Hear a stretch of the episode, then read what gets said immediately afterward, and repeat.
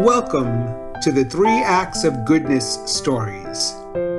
Today, we are going to tell a story taken from the 100 Parables. Let's begin our story called Watering Sugarcane with Sugarcane Juice.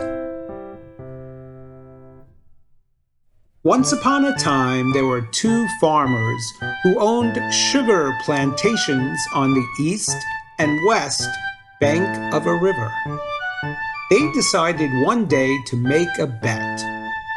The one who could grow the tallest and sweetest sugarcane would win a prize. The farmer on the east bank of the river thought to himself, If I water my field with sugarcane juice, my crop will grow tall and sweet. That way I am sure to win the bet. So he secretly prepared the sugarcane juice. Then he poured the juice on the young shoots, thinking to himself, My sweet cane will grow even sweeter and taller with this sugarcane juice. But instead of growing tall and sweet, his sugar cane grew short and bland. The farmer on the west side of the river sprinkled his crop with water, and every day his sugar cane grew sweeter and taller.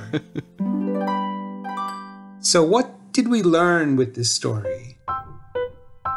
There are people that are also like this. They crave happiness and use their influence to pinch money from the poor.